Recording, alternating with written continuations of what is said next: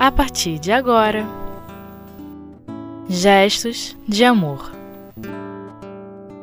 O Evangelho segundo o Espiritismo. Escândalos. Se vossa mão é motivo de escândalo, cortai-a. Segunda parte. Com Cláudia Gonçalves. Dando continuidade, nós hoje vamos falar sobre os escândalos, que está dentro do capítulo 8. O que é interessante, no próprio título, escândalos. Se a vossa mão é motivo de escândalo, cortai. Essa é uma passagem no item 11, contida no Evangelho de Mateus, no 18, versículos 6 a 11, e no capítulo 5, itens 29 e 30. Dentro do item 11, merece aqui destacar a questão da postura com relação ao que é o escândalo. Jesus colocou e vale a pena a gente refletir quando diz assim: Ai do mundo por causa dos escândalos, pois é necessário que venham os escândalos, mas ai do homem por quem o escândalo vem. Essa passagem faz a gente refletir. O que é o escândalo no sentido evangélico? Ele é o resultado efetivo do mal moral mais abrangente que no sentido vulgar. É tudo o que resulta dos vícios e imperfeições dos homens, todas as nossas ações, individuais, com ou sem repercussão. Quando a gente reflete dentro do item 13, a passagem, quando ele fala. É necessário que haja escândalo no mundo, disse Jesus, porque os homens, sendo imperfeitos na terra, são inclinados a fazer o mal, e porque árvores mais não dão maus frutos. Quando essa passagem, o que está trabalhando aí? É que diante das nossas imperfeições, somos inclinados a fazer o mal. O mal é consequência de nossos atos. Não há arrastamento que seja resistível. Depende do nosso livre-arbítrio, a forma como nós vamos conduzir. Quando dentro do item 13 se fala assim: é preciso, pois, entender por essas palavras: o mal é consequência da imperfeição dos homens, e não que elas tenham a obrigação de praticá-los. Ou seja, esse nosso livre-arbítrio há de ser observado diante das posturas pelas quais nós venhamos a tomar. Interessante também observar que, dentro do ensinamento contido neste capítulo referente à pureza do coração, está dentro da bem-aventurança, essa base de olhar de uma outra forma as situações pelas quais nós passamos. Jesus nos mostra que devemos caminhar conforme as leis divinas, para não semear sofrimento nem dor alheia. Quando o escândalo ocorre no mundo, serve para ficarmos mais atentos diante dos tropeços e da ação mal praticada por nós ou pelo próximo. Somos imperfeitos. Estamos em um processo de aprendizado no mundo de provas e expiações. Cabe a nós, através da doutrina espírita, abrirmos e colocarmos em prática os ensinamentos de Jesus através da fé raciocinada. Mais adiante, a gente tem no capítulo 17 do Evangelho, Sede Perfeitos, um roteiro seguro para buscar a perfeição. Sendo com isso que nós devemos trabalhar dentro de nós o que é ser um homem de bem diante dos desafios pelos quais temos que passar em prol do nosso progresso espiritual. Cabe aqui uma reflexão também sobre a parábola do semeador, onde se representa perfeitamente as diversas formas que existem de se poder aproveitar os ensinamentos do Evangelho, que irá variar de acordo com o adiantamento espiritual de cada um. Ou seja, ao ficarmos atentos, principalmente com essa colocação, árvores mais não dão maus frutos. O que nós estamos plantando? O que nós estamos buscando dentro de nós? Isso é uma coisa que a gente deve refletir. Se a gente observar, nós temos dois lados: o lado da virtude e o lado do vício, o lado bom e o lado ruim. Que cabe a nós trabalharmos dentro de nós a semente do bem que Jesus tanto exemplificou. Se a gente observar dentro do estudo do Evangelho e da lógica com que Kardec encadeou cada capítulo, a gente vai entender que aqui a gente vai fazer uma escolha entre praticar a virtude ou cairmos no vício. Dentro do Evangelho, a gente vem dizendo o que é a virtude. No item 8 do capítulo 17, quando ele define assim: é o conjunto de todas as qualidades essenciais que constituem um homem de bem. Falhas morais acontecem e as enfraquecem ou desmerecem. Fruto do orgulho, um vício que trazemos dentro de nós e que devemos trabalhar. Como diz Paliano Júnior, dentro da obra Dicionário de Filosofia Espírita, nós, o vício é um defeito moral ou orgânico que torna a pessoa dependente ou o costume censurável e prejudicial a si mesmo ou à coletividade. Quando a gente observa essa postura que nós temos que tomar, quais as escolhas que nós estamos, nós estamos semeando e co queremos colher. O escândalo muitas das vezes tem que vir, mas que nós não sejamos os causadores dessa, desse, desse mal, porque o mal é a imperfeição. E se a imperfeição está acontecendo, nós devemos nos trabalhar para progredir, para deixar o bem florescer. Então, o escândalo vem, a gente vai aprender com ele, mas a gente não pode ser o causador. E aí, tem umas várias obras que servem para a gente refletir sobre essa postura que a gente deve ter. No livro, é, que a gente aqui vai ler para vocês um trecho, que é o Caminho, Verdade e Vida, de Chico Xavier, uma psicografia de Emmanuel, ele fala no capítulo sobre a semeadura, que fala aqui dentro de uma passagem de Marcos, que fala, a passagem de Marcos está no capítulo 4, versículo 32. Mas tendo sido semeado, cresce. Vamos refletir? É razoável que todos os homens procurem compreender a substância dos atos que praticam nas atividades diárias, ainda que estejam obedecendo a certos regulamentos do mundo que os compelem a determinadas atitudes. É imprescindível examinar a qualidade de sua contribuição pessoal no mecanismo das circunstâncias, porquanto é a lei de Deus que toda semeadura se desenvolva, refletindo sobre essa passagem, como nós estamos fazendo diante das nossas escolhas. Determinadas atribuições, determinadas situações, vamos ser expostos. E até que ponto eu estou seguindo a lei divina, a lei de amor, de justiça e caridade. Eu estou seguindo os princípios de Jesus, que, sobretudo, é um princípio de ética, de amor, de compreensão, de tolerância. Então, aqui, quando eles falam compreender a substância dos atos que praticam nas atividades diárias, desde os nossos pequenos gestos, a gente vale aqui refletir. O que, que eu estou fazendo do meu livre-arbítrio? Como eu estou conduzindo o meu proceder diante da vida. E aí, continuando dentro dessa lição, ele fala assim ainda: o bem semeia a vida, o mal semeia a morte. O primeiro é o movimento evolutivo na escala essencial para a divindade. O segundo é estagnação. Ou seja, estamos num processo de escolhas. Se eu quero a luz, como eu quero o bem, eu vou saber escolher ao meu progresso espiritual o mal, eu estou estagnando, eu vou estar retrocedendo, no, entre aspas, eu vou estar perdendo uma oportunidade de me aprimorar enquanto espírito imortal. E aí a gente vê o que? Como ele coloca aqui, o mal os enraiza ao solo ardente e árido das paixões ingratas. Porque o que, que acontece? Se eu pratico algo errado, eu vou ter que passar por aquela situação para aprender se eu fui aquele que pratiquei. Nada na vida que a gente passe não tenha um propósito. Deus está nos educando sempre. Então, que nós não pratiquemos o escândalo, porque se eu pratico, se eu dou vazão ao mal, eu vou ter que aprender o bem, porque o bem é luz. O bem é vida, é crescimento. E o Deus que nós cremos pelo Espiritismo é o Deus de amor, de justiça, é um Deus que quer nos educar, que Ele quer o nosso crescimento. Porque o que, que acontece até dentro dessa passagem, dessa, dessa lição, quando uma, numa, fala uma fala bem importante. Fala assim: somente o bem pode conferir o galhardão da liberdade suprema, representando a chave única, suscetível de abrir as portas sagradas do infinito à alma ansiosa. Haja, pois, suficiente cuidado em nós, cada dia, porquanto o bem ou mal, tendo sido semeados, crescerão junto de nós, de conformidade com as leis que regem a vida. Ou seja, nós temos a liberdade no nosso conduzir, na nossa prática, mas que a gente vê aqui que nós devemos cuidar em nós cada dia, para que possamos semear sempre o melhor que há dentro de nós, dentro da nossa maturidade. Complementando, depois leiam com calma e compreendam a parábola do semeador. Cada um entende de uma forma, mas dentro de cada escala evolutiva, que saibamos praticar e fazer as escolhas corretas diante dos desafios pelos quais nós vamos ter que passar.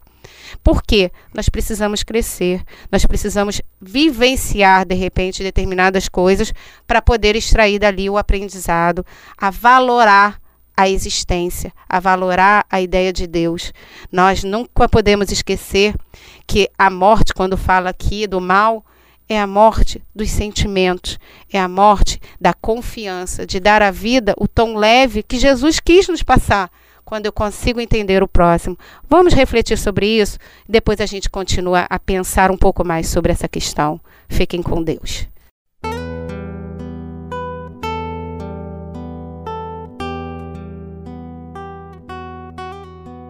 Gestos de amor. O Evangelho segundo o Espiritismo. Interessante também observarmos que Kardec selecionou este ensinamento de Jesus para compor o capítulo, que, os que têm puro coração, ou seja, dentro da bem-aventurança. Realmente, o coração puro caminha conforme as leis divinas e não semeia o sofrimento e a dor alheia, não escandaliza. Olha a colocação de Kardec aí. O que é interessante a gente também observar que muitos de nós guardam este ensinamento sobre os escândalos numa gaveta, deixando de lado como se ele não fosse compreensível, como se ele fosse indecifrável. Mas a doutrina espírita, porque realmente quando a gente lê Mate, é, o versículo lá de Mateus, a gente pensa, nossa, mas como assim? Jesus vai mandar cortar a mão se for motivo de escândalo? Que Jesus que é o de amor, vai fazer uma coisa dessa?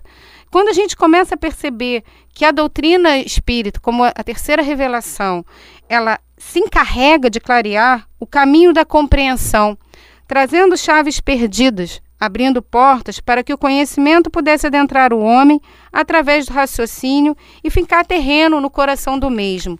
Ou seja, ele mostra para nós o verdadeiro sentido que Jesus quis colocar do escândalo.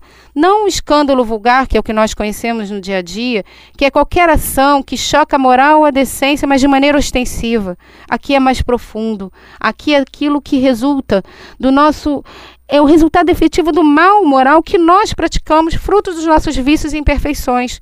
Que aí, quando ele, Jesus coloca também que é necessário que venha o escândalo, sim, porque é preciso que venha à tona para a gente poder trabalhar em nós os nossos erros, os nossos tropeços. Jesus disse: é necessário que haja o escândalo. Vimos que o escândalo nada mais é do que o tropeço, o erro, uma ação mal. Se pensarmos que fomos criados simples e ignorantes e que o mal nada mais é do que o fruto desta ignorância, ou seja, é o resultado direto da nossa imperfeição. Compreenderemos assim que Jesus colocou-nos apenas em nossa condição de seres em evolução, onde agir de forma desarmônica com as leis divinas expressas, fruto do nosso livre-arbítrio, ele é dado o direito de para tropeçar o próprio caminho, mas que o ponto final que nós devemos buscar e sempre trabalhar em nós é a perfeição. Ou seja, naturalmente, se somos livres para escolher, nossas escolhas vão variar de acordo com a realidade evolutiva de cada um. Quando optamos pelo mal, é porque aquele caminho nos parece o mais correto naquele momento. A visão curta da imperfeição nos leva a escolher a porta larga, pois aparentemente é a certa. É a que nos oferece menos sacrifício, a primeira instância. Criamos mecanismos de justificativa para aquela tomada de decisão, obviamente baseados naquilo que nos é conveniente, sempre nos dando razão. Ah, interessante a gente pensar quando a gente erra, a gente sempre tem uma justificativa. Mas aí cabe a gente pensar. E elas fazem parte do quanto conseguimos enxergar do mundo, das relações humanas, de nós mesmos. Quem disse que errar é humano foi muito feliz, realmente. Errar é humano, faz parte das nossas escolhas, do uso do livre-arbítrio. Agora, permanecer no erro é burrice, como a gente sempre fala. Mas a questão, permanecer no erro é estagnar no caminho, é mostrar ainda cego a verdade, é afirmar a própria ignorância. Então, quando eles colocam aqui que no mundo vai haver o escândalo, mas o que, que eu busco de aprendizado? O que, que as situações vêm à tona nas escolhas nossas do dia a dia? O que, que eu quero como uma conduta reta para seguir o caminho de Jesus? O que, que eu busco dentro de mim para poder não ser esse causador do escândalo? Porque eu sei, sei que o escândalo vem, há de acontecer no mundo, é necessário que venha, como é que eu estou entrando dentro desse contexto? Quando a gente começa a buscar a Deus dentro de nós, isso exige uma faxina interna e que vai ser refletido para uma sociedade. A mudança, o escândalo, não vai ocorrer quando eu trabalho o meu eu interno com a sociedade, o individual com o coletivo. Quando a gente também para para pensar que é necessário a gente passar a eliminar o que em nossas vidas nos leva a cair. Então, se eu caio, se eu tenho um escândalo, como é que eu estou lidando com isso, com essa situação? Como é que a gente vai observar e eliminar em nós para poder não atingir e não causar esse escândalo, arrancar as raízes dos vícios que nos cegam e estagnam na ignorância. Se nós estamos passando por um escândalo, o que, que eu estou fazendo para modificar isso? modificar primeiro em mim, nas minhas posturas, nas minhas escolhas. E se eu estou sofrendo essa consequência, é porque eu preciso aprender esse olhar mais abrangente. E aí eu quero ler para vocês uma página do livro O Espírito da Verdade, de autores diversos, do Francisco Cândido Xavier e Valdo Vieira, na lição 77, que fala so, justamente sobre o capítulo 8, item 13, que é uma mensagem psicografada de Meimei, que fala assim: perdoa e serve.